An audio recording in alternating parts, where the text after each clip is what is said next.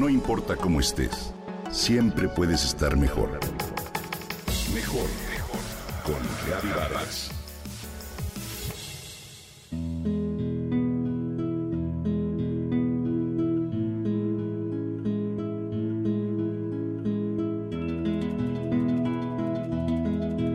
Toda nube tiene un filo plateado. Es un verso del poema Commuse de John Milton, escrito en 1634.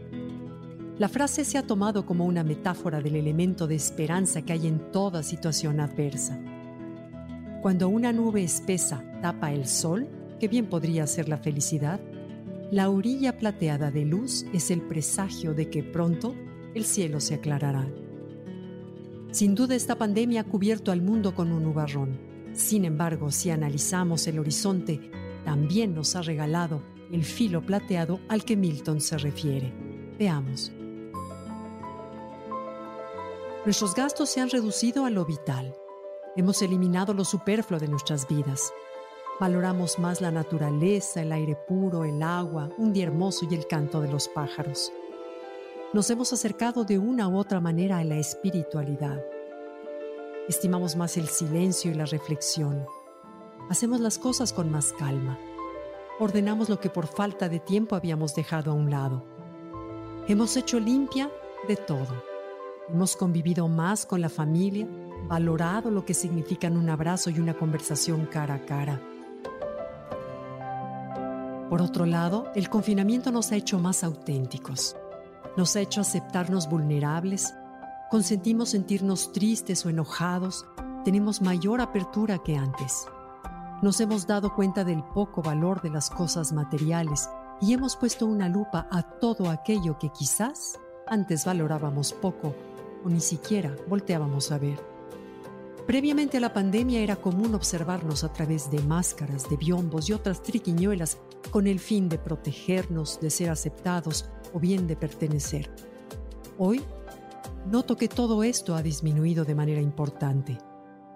Vestimos más cómodos, las mujeres nos mostramos tal cual sin maquillaje y nos peinamos más natural.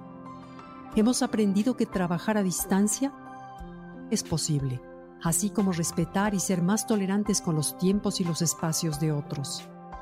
Somos más agradecidos por lo que sí hay, por la salud nuestra y de nuestros seres queridos, y nos hemos hecho más empáticos con el sufrimiento de los demás.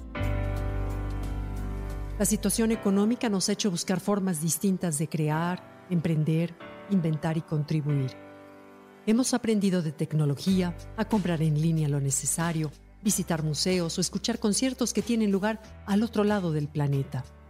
El apoyo y la generosidad de muchos se ha dejado sentir, en el sentido de que han reducido los precios de sus productos o cursos para hacerlos accesibles a más personas, por lo que nos hemos dado el tiempo y el gusto de tomarlos en línea. Hoy, sabemos por fin lo que es llevar una vida sin prisas. Somos más conscientes, nos autoengañamos menos, juzgamos menos, criticamos menos Apreciamos lo feliz que nos hace el tiempo con los amigos. Estamos más aterrizados en la realidad. Nos damos cuenta de la cantidad de bendiciones que la vida nos ha dado, en lugar de enfocarnos en aquello que nos falta. Agradecemos estar vivos, tener los sentidos de la vista y la escucha, poder desplazarnos y pensar, entre otras maravillas. Y mientras nos cuidemos y haya salud, aire, agua y comida para vivir, nuestro hogar es el mejor lugar del mundo. El resto está en nuestras manos. El camino lo hace el practicante. Considero que todo lo anterior forma parte del filo de luz plateada que rodea la nube negra que cubre por ahora al mundo. Lo que toca es agradecer. Agradecer lo que esta pandemia ha transformado para bien a pesar de todo el dolor y sufrimiento que nos ha traído.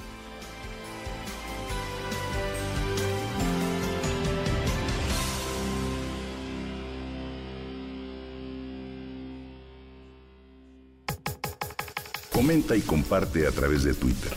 Gaby-Vargas. Gaby-Vargas. No importa cómo estés, siempre puedes estar mejor. Mejor, mejor. Con Gaby Vargas.